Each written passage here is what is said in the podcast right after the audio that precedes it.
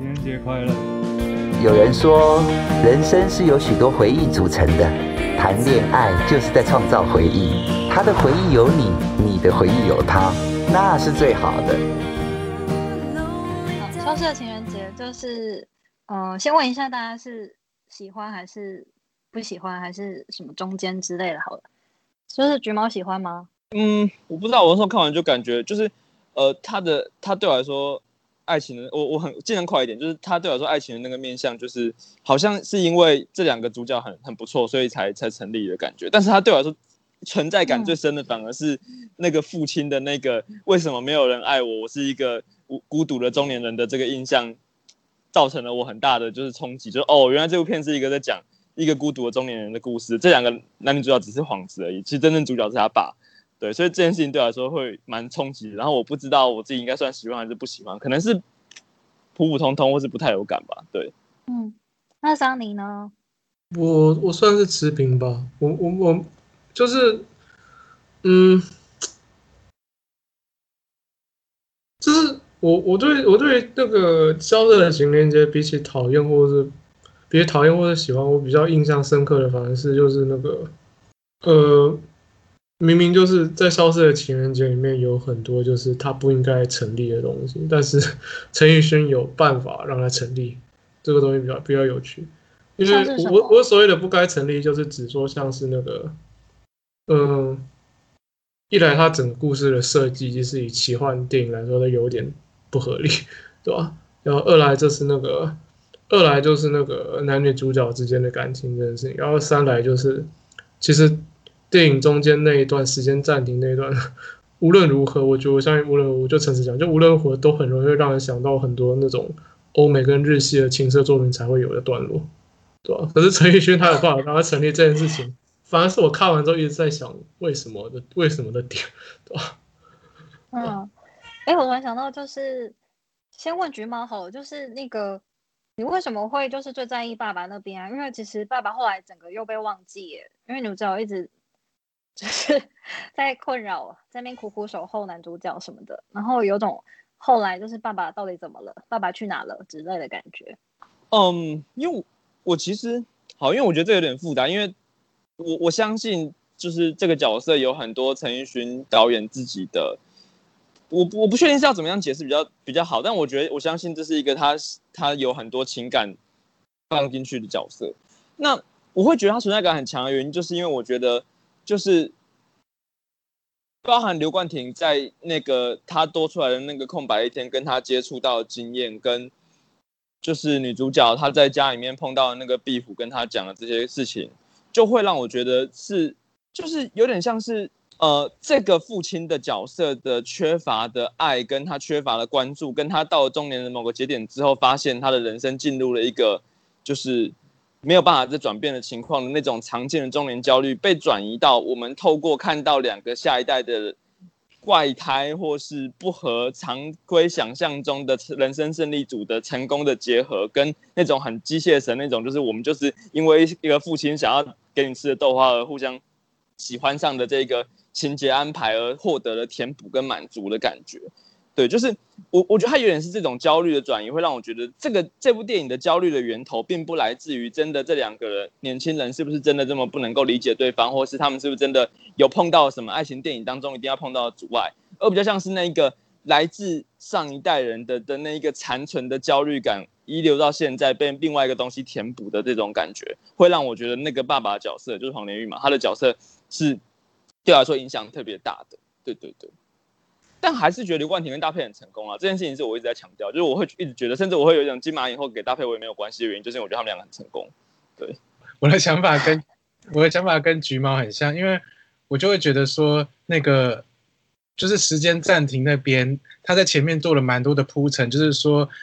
呃，这个就是在他这部片头一直有一种一个东西会被遗忘，然后遗忘的时候，它就会被囤积在某个地方的感觉。只是这个地方，我们后来会默默的发现它，就像是壁橱后面的壁虎，然后甚至是就是一直被丢下的刘冠廷的角色，然后最后其实核心的就是他爸爸。然后因为这个最后的这个静止的场景，很像是就是时间上的累积，然后最后就变成是一个停滞的空间。所以这个停滞的空间对我来说，很像是一个被遗忘的人。他所身处的一个状态，其实里头有个台词，我觉得蛮关键，就是那个爸爸曾经说过，在他绝望的时候，他觉得世界好像都慢下来了。然后我就觉得说，好像这就其实他最后想讲的，其实就是这种被遗弃的人的状态。然后他其实进入到某一种。静止的时空，然后这种静止的时空，它其实就很像是逻辑上是一直，逻辑上就好像是它一直慢大家一步，慢大家一步，慢大家一步，然后这些慢大家一步的时间，好像一点一滴被存下来以后，它就自己多出了一天。用这种有一点幽默感的方式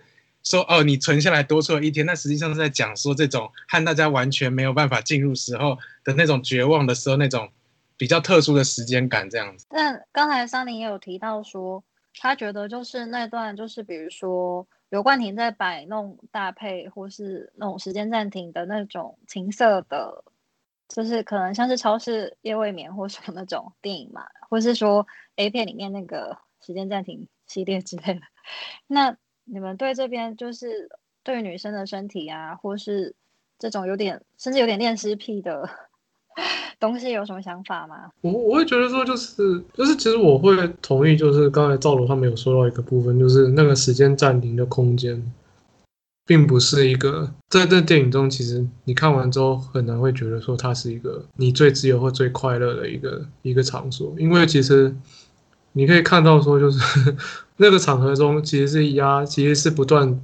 其实会像是那个一个人他在生命里面所有他。拿不到的东西都积存起来，最后跟你兑换到了，兑换到一个东西。可是问题就是说，你在那个兑换，你在那个兑换到的时间里面，你做到的事情，却在陈奕迅的调度之下，充满了满满的限制。你会发现说，就是呃，像是 像是，这就为什么我会特别提到说，我会觉得那边的时候，他这里避掉了情色元素这件事情，其实很暧昧。因为在现在物质化的情人节里面，我们在谈情人节的时候，大家绝对不是在谈说。我们希望可以过一场纯纯的恋爱在那一天，而是我希望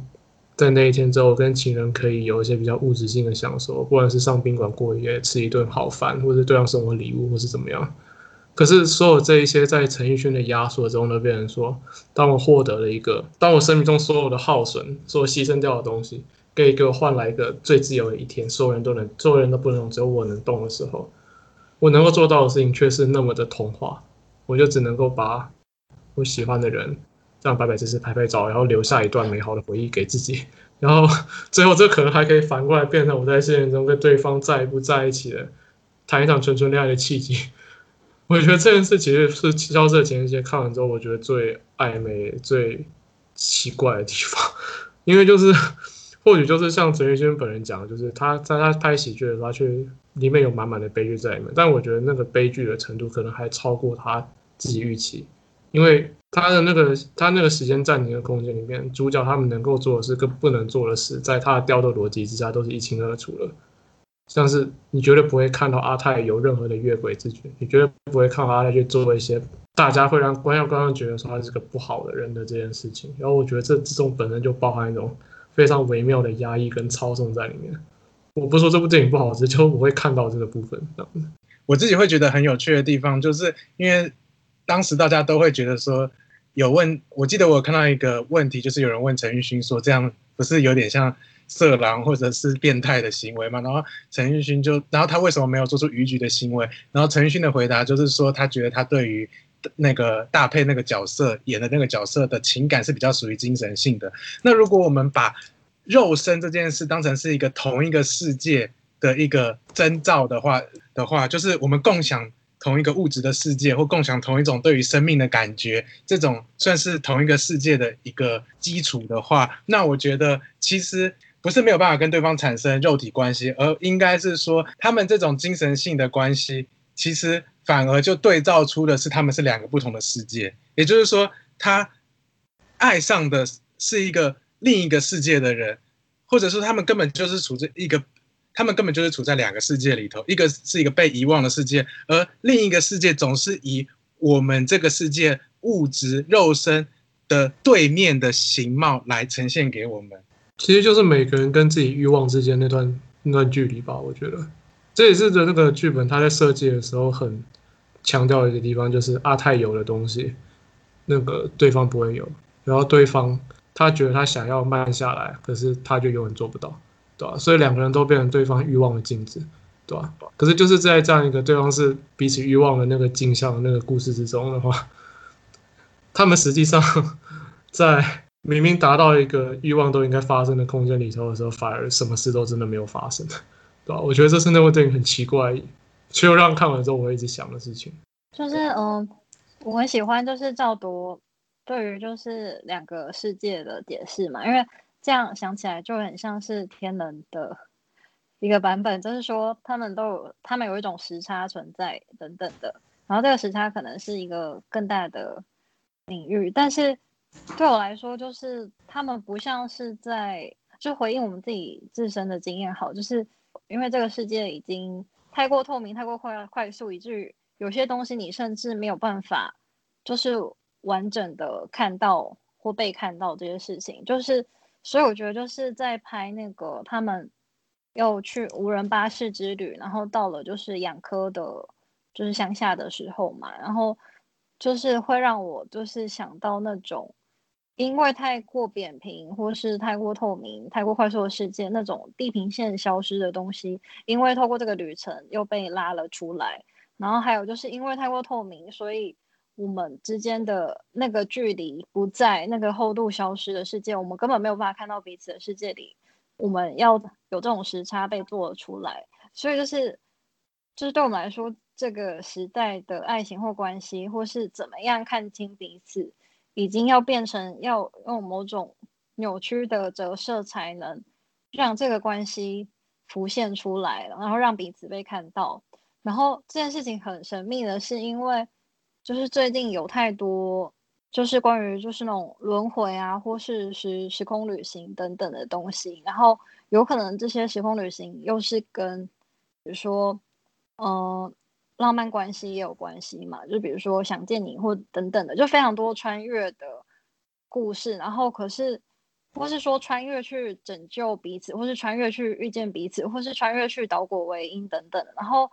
就我会一直觉得，或者甚至说，连返校都是有类似的东西，在玩类似的设计嘛。然后在想说，就是我们的，我们要去讲一个故事，要讲一个人遇见另外一个人，或是一个人跟另另外一个人的关系怎么样，怎么样能发展下去，或是怎么样能看到彼此，这些故事已经必须要透过透过这种结构去创造。就是我们的我们的故事，非要得非得要这样说了，然后。会让我觉得有有这样的感慨，就是不不只是说在现实那种很紧迫、很仓促，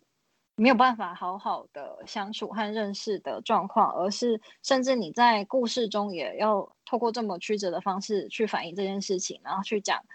就是不管是亲情、爱情，或是寻找自己等等的事情，或是面对当下，都一定要用一个时空曲折的方式去讲这些事情。所以这是延续我对。这类主题的爱，然后我很喜欢就是电影里的这一部分，然后可能也可以呼应刚才大家讲的，就是那个上一代的焦虑流遗的遗留，那个消失的父亲，或是赵铎是说那是个贾宝贾宝玉 出家之类的吗？你要解释一下这段吗？没有，就只是说那个。我自己觉得说爸爸被僧人给接走这件事很有趣，因为不知道为什么要做这个设定。然后其实我一直觉得说，如果你延伸佛教的意象的话，佛教本身它就是创造出另一个世界啊，就是佛教本身它就是它就是出家或者是出家这件事情本身它就是一个创造一个和一般的伦理世界不一样的一个独立的社群这件事，它其实蛮能够。给人一种，它其实属于一个我们现在的世界的一个镜像，或者是一个对照的世界的这种感觉。我刚才只是想到，就是说，像就是不管是那个考夫曼的《我想结束这一切》啊，甚至是《消失的情人节》啊，甚至《鬼灭之刃》啊，甚至说《天能》，都感觉到，就是这些导演其实一直都有在处理那种呃如何面对当下这个问题，然后他们都有用他们。曲折的方式在说这件事情，可是就是在这些里面，我觉得就是对我来说最大的感慨就是，原来就是面对当下这个已经可以变成这么大的议题，然后甚至要花费这么多力气去谈了。然后我自己也有一样的，对现在这个世界也有一样的感想啦。然后所以也从这些导演中感到，就是每个都很不一样。可是对我来说，这议题都一直在持续着，在最近的电影可以看到。那然后哦，还有另一个是说，刚刚那个做一个小小的补充，就是因为我觉得你刚刚有说到说，就是好像两个人之间的关，两个人之间的关系必须要透过一种扭曲的时空或穿越的方式去。做连接嘛？那事实上是，就是如果要做一个更，就是延伸很多的连接的话，就是像像贾宝玉的出家，我们都会觉得说他好像是因为看破了红尘，所以离开这个城市。可事实上，说不定是反过来的状况，因为在中国文学里头，境遇还有思念可以是构成一件事的。元稹不就写过一首诗说？取次花丛懒回顾，半缘到半缘 君。他就是曾经沧海难为水，除去巫山不是云呢。就是他的意思是说，因为我遇到了这么棒的事情，所以所有的东西对我来说都完全的没有魅力。所以再接到下面，就是说他的完全的无欲望，难道是因为他真的没有欲望吗？还是是因为他其实完全专注在另一个人身一个逝去的人身上，以至于说他在现实中已经没有欲望这件事本身了。所以贾宝玉的出家。这件事情很多人会觉得说好像是一个写不下去的结局，可是我觉得放在中国文学传统当中，他其实是表达就是他的，我觉得某种程度就表达他的思念啊，因为他没有办法，他没有办法接受这个结局，而在现实中他已经没有任何的牵挂，他的牵挂已经是在另一个世界里头，所以他在这个世界以禁欲的姿态守住他的情感。你你把这个挪到《消失情人节》的话，其实也刚好就是那个他爸爸那句自白，他说他当初出走的原因并不是。并不是他们想的那样，而是他想要去找自己。在那个时候，你也可以看到，说变成他找自己这件事已经胜过了他想要拥有一个资本都市内的家庭这件事情。那这样子等于就回应到橘猫说，就是真的这部片的主角某种程度变成是他爸爸了。虽然可以觉得，就是陈奕迅把自己藏的比同学麦纳斯还要深或还要好吗？我我觉得其实有一个很有趣的地方，就是他那个下去就是开公车到。南方那个余文里面的那个水上泽国那个，其实，在几年前的时候，那个镜头刚好类似一个镜头刚好出现在另一部跟阿瑶有关系的人，就是钟梦红他的那个《一路顺风》里面。嗯嗯嗯。然后一路可是《一路顺风》里面他的那个语境刚好跟我觉得跟《消失的情人节》这边那种，我要回到一个我已经习惯的世界之外的地方去把我找不到的东西找回来这件事，它刚好是倒过来，因为在《一路顺风》里面那反而是。一群人被逼着踏上一个旅途，然后在一个已经被丢弃的地方迷路了，对吧？然后那个时候，我 那个时候，我就印后 Q A 就有人问说：“钟宏，你拍那一堆余温是要拍什么？”他说：“他觉得在那个是台湾某个悲惨的未来。”然后可是我我觉得说，在《消失情人节》里面，他完全颠倒，变成说不对，那是你要去找你亲的地方，然后两个方向刚好是颠倒了。那刚才想到就是，呃，桑尼有提到说，就是他觉得就是摆弄搭配那一段，就是有一种暧昧，就是说他既没有办法做的 over 有这样的静止，可是他那一段同时又有种突兀。那我想要问橘猫怎么看待这一段？因为比如说像赵铎他去处理那个遗失的美好，我说尸体的尸，就是有一个很迷人的解释嘛。但但对很多人来说，就是这一段让这部电影就是。很很可疑吗？或什么？有些人会很在意这一段有可能有剥削，或是有什么关系，或是说你要么就是不做多一点的，那要么做这么少，就是有有在在有无之间。那橘猫怎么看待这这件事情？哦，我不呃，如果真的要讲的话，因为其实我我的我在当下心里，当然可能也会跟很多一般普遍观众可能会一样，会觉得这件事情可能会有点疑虑啊，就啊这样子真的。呃，我我其实，在当下看的时候，我一直有在想到说，以之前大家在讨论就是那个换爱的性别歧视，我的性别性别的那个问题的时候，有一点点类似的东西被我移植过来的事情是，好像他也可以完全可以解读成一个就是无法融于社会的底层男性，然后他在是在某种幻想情境里面完成他的英雄救美的故事等等的这个东西。但我如果先跳脱出去的话，我不知道，我其实我觉得他单纯就只是在拍，就是这个人真的是。完全不知道要做什么，就是我，就是他在他的那个理想的完美的情境里面，他的我觉得可能对我来说比较好说法事情是，他能够想象到他跟这个女生的相处方式都是非常的呃儿童的相处方式，就是那是一个去除了任何性紫色的的相处模式，就是他没有任何他在思考上面对于对方有感到性吸引力的感觉，就是我对于那那那一整串，包含到最后他选择亲一下他的额头还是怎么样的的这一整串的感觉，就是他。他对于处理这件事情是无能为力的，就是我觉得反而觉得这一段对我来说，在剧情上面理解会更像是他反过来表达了，就是刘冠廷的这个公车司机，他他这整个人跟这整个社会的脱的梳理，因为那个对照组很明显就会是那个泰国下的那个教练嘛，就是他是一个完全的融入了这个社会，然后就是用他的肉体去换取某些利益，然后也是用他的就是很撩妹的技术去帮他换取更多什么什么东西。对，那我觉得他对应就是。对于刘冠廷来说，他对于整个世界是完全不知道这个世界的运作模式是什么样的的那种感觉，对吧？所以，我我可以某种程度上我可以理解，就是从尝试的眼光，就是呃，从一般大家的正常的 common sense 眼光，会觉得这件事情很变态。但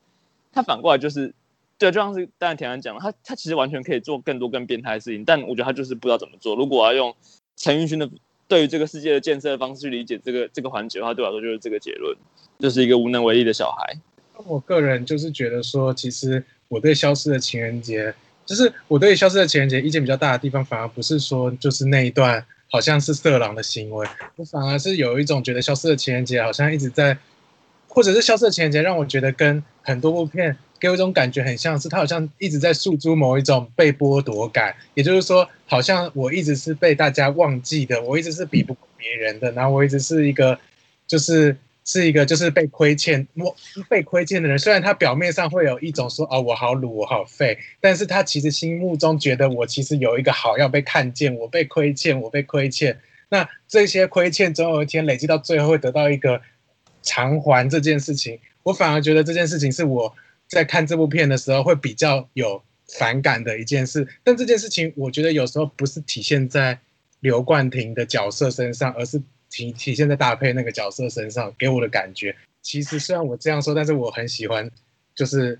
我很喜欢大配这个，就是我很喜欢大配诠释这个角色，就是我觉得他是一个很，应该是说，我觉得大配的表现非常的好，作为要诠释这个角色来说，我觉得他表现的非常的好，然后我也很喜欢他的这个形象这样子，然后但是我的，但我不喜欢的是说，就是一直诉诸于这种好像。我是说，在设定上好像一直诉诸于这种我被剥夺，然后我被亏欠，我没有被看到，我有一种好怎么别人不知道的这种感觉，还特地放一个正妹黑佳佳在旁边，就是好像是说 全世界世俗的人都知道黑佳佳的好，但是没有人知道我的好，那我好像不好的又那么的明显，反正我就是土，就是我就是土，我就是快，我就是做事不长眼，我就是没办法，就是好像表现的那么漂亮这样子，那我就觉得这背后。要做这种论述策略背后的那种感觉，某种程度对我来说蛮自恋的吧。但但我觉得这种，而且这种主题对我来说又出现好多次了，不是不是只有这部片。那我们进入怪胎，好像呃，先问赵多好，因为你好像有很多不满，你就先说说。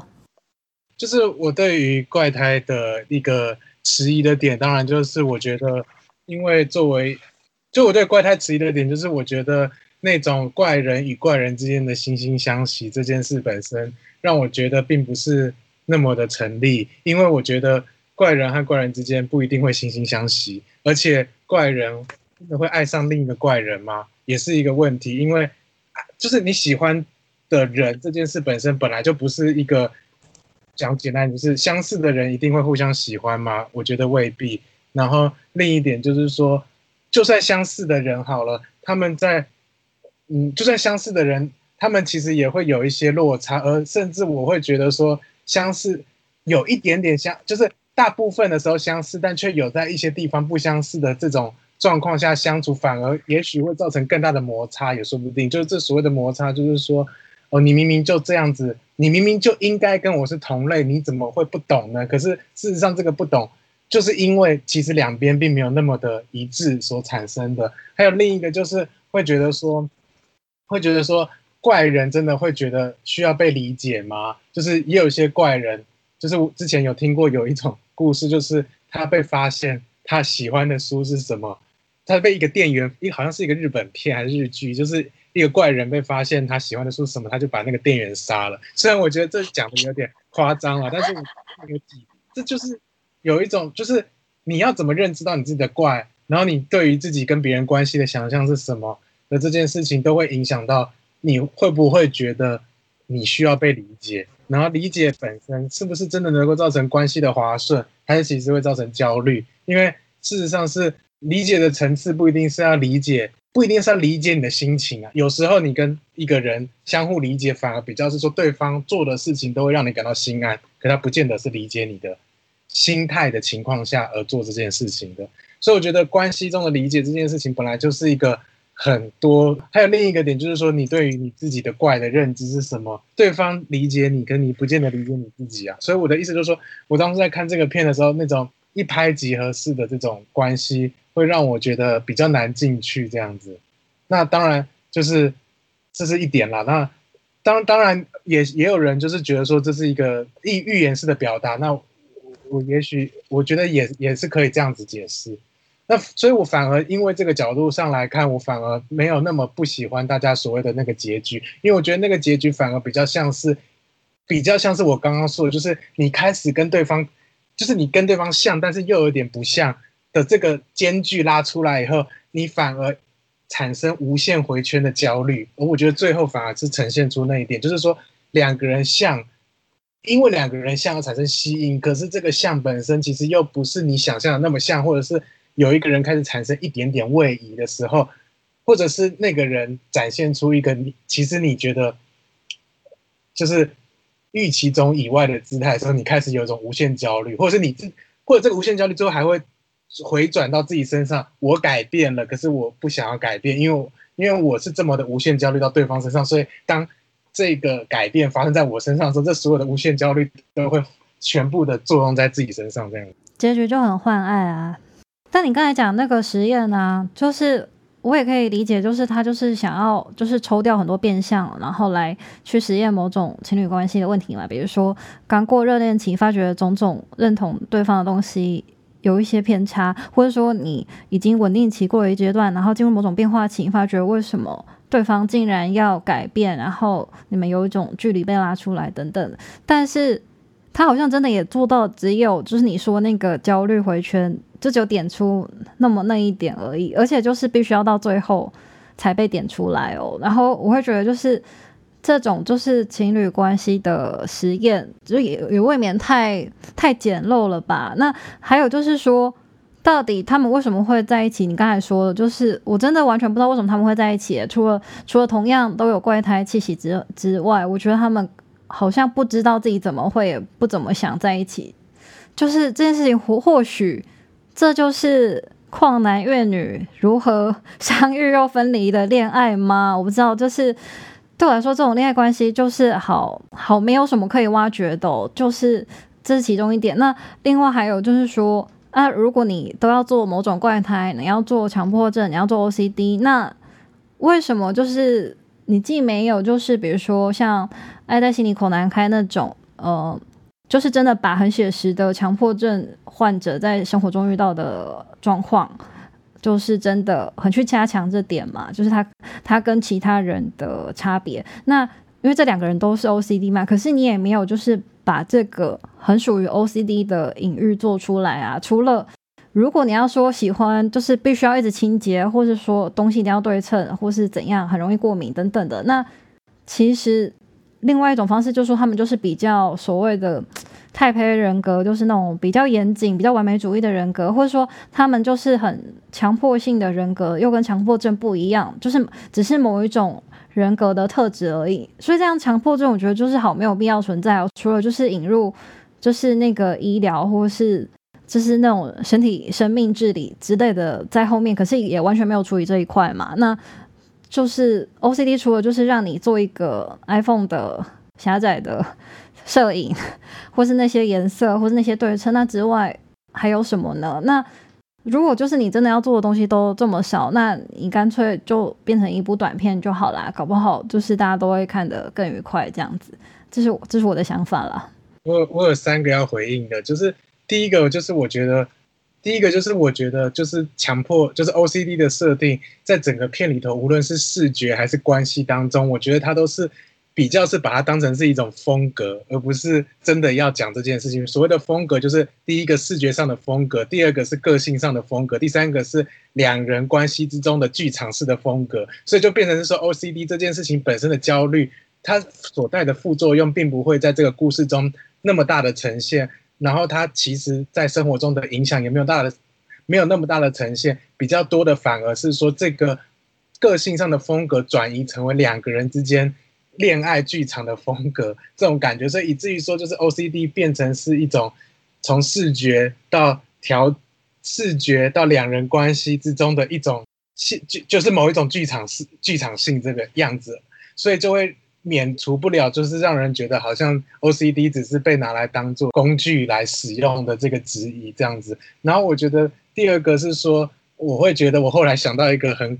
神奇的解释，就是我觉得如果这部片把它当成是导演本身的，因为导演本身自己也说他有 OCD 的经验嘛，如果把这整部片当成是导演本身的 OCD 的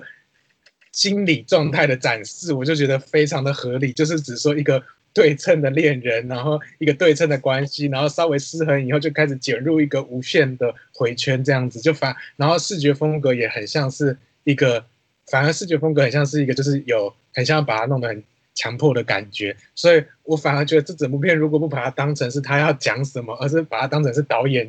心理世界的展现的话，我好像就比较能够觉得说逻辑是通的。然后第三个是说我在网络上看到一个。算是正品吗？他自己也不太确定自己是不是正品。这个说法，我觉得是唯一一个可以稍微说服我，这整个设计是有一个可以用一致性解释的，就是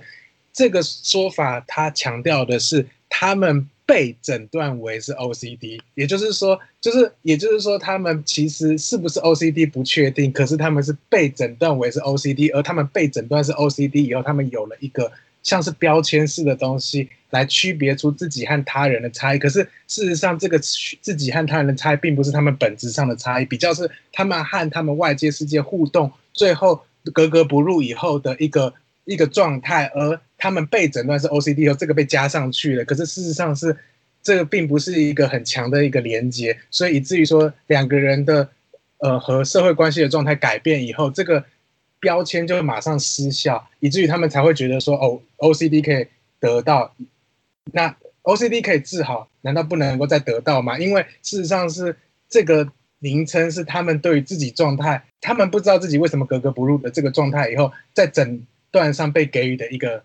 标签，然后但事实上，或者是不一定是标签，而是说他们拿来辨识自己的一个 mark。或者是别人拿这个来辨识出来，指示出他们这个状态。实际上，这个状态和这个标签是有一个距离的。那我只回应一段，就是我觉得，就是，呃，我懂你想要说，就是为什么你想要试着去找出那个 OCD 如何放定这个，然后让这部电影成立。但是对我来说，就是那个恋爱剧场实在是太不成立了，所以导致，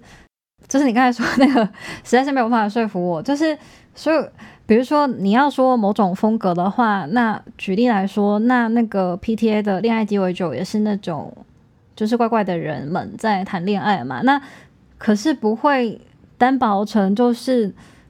就是连那种，我是我我我之前私底下跟你说，我觉得他就是那种重复和差异，就是没有没有做好啊。所以，所以之中的那个什么恋爱剧场或者那个恋爱实验，对我来说实在是根本其实是不成立的。所以是反过来看 OCD 这件事情，我是觉得他他固然有他的摄影风格或什么的，但就是他的那个形式就是没有办法跟他内容结合的很好啊。因为对我来说，那个内容实在是太单薄了，或是说真的有有什么讨论空间嘛？就是我很怀疑的。那问其他两位的看法呢？不是，因为我我其实觉得他其实没有，他其实没有这么在乎 OCD。对对对，就是他他虽然有提过说他有参考一些。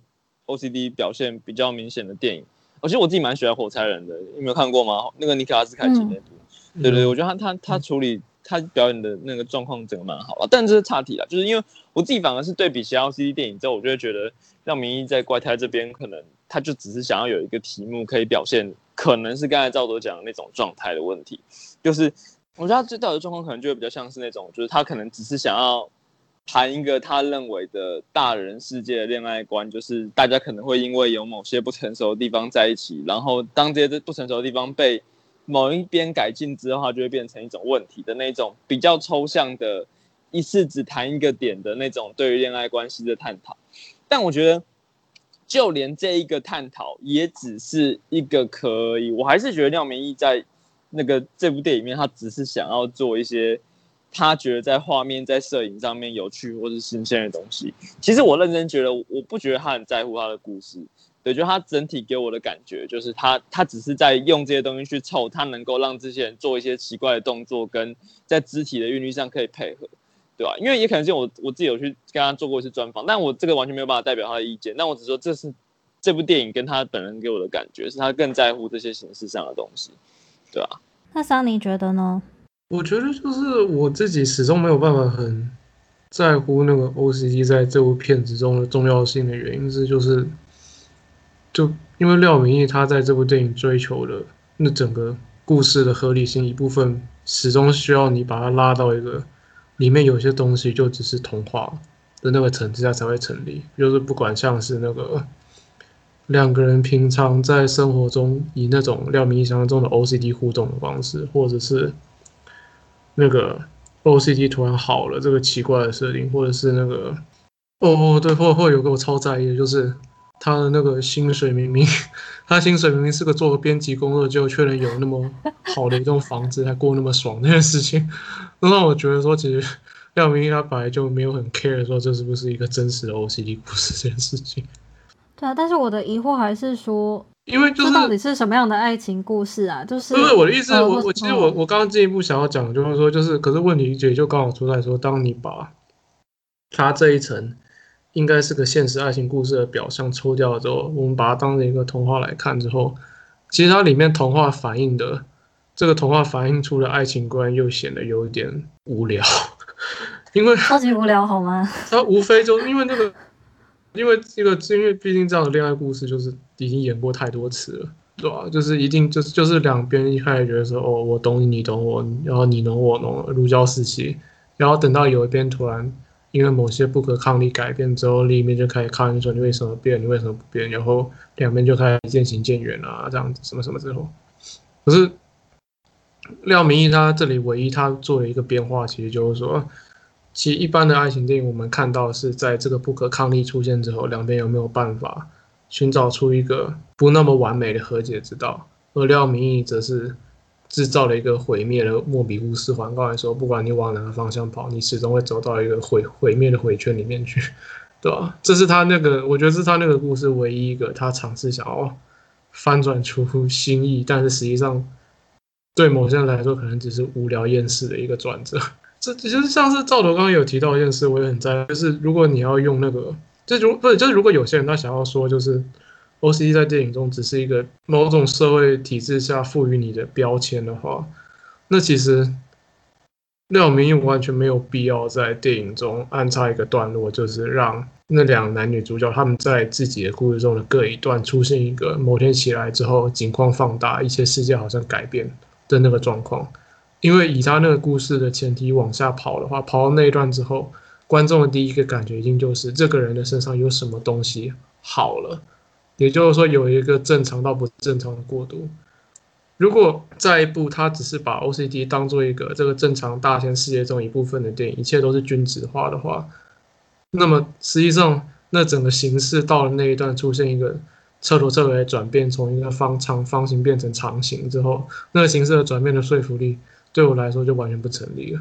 对吧？你他在那边的话，一定就是一定他那在也也就是说，如果你想要把它解成说 OCD 在这个电影里面就只是廖明义赋予那两个人的一个标签的话，它里面有很多形式上应该要对应到人物的那个身体身心状态的那个变化，反而它会变得很没有意义，对吧？我的意思就是说，如果 OK，那你就只是你其实那个我们 OCD 就只是一个很很正常再平凡不过的东西。那你为什么要把画面把它拍，把他们的专业拍那么怪呢？对吧、这就对我来说就是一个很奇怪的逻辑，我没有办法理解这件事情。我们当然很多人说他像 Wes Anderson 或是 Xavier Dolan 他们，可是问题就是 Xavier Dolan 和 Wes Anderson 他们的故事是，至少他们有努力想要让自己的故事变得跟他们的形式一样奇怪。梦中这是一个很简单的，就是你想要讲的多东西多荒谬，可以证成说你一定要做出某种某种美学选择才可以把它真实的表现出来这件事。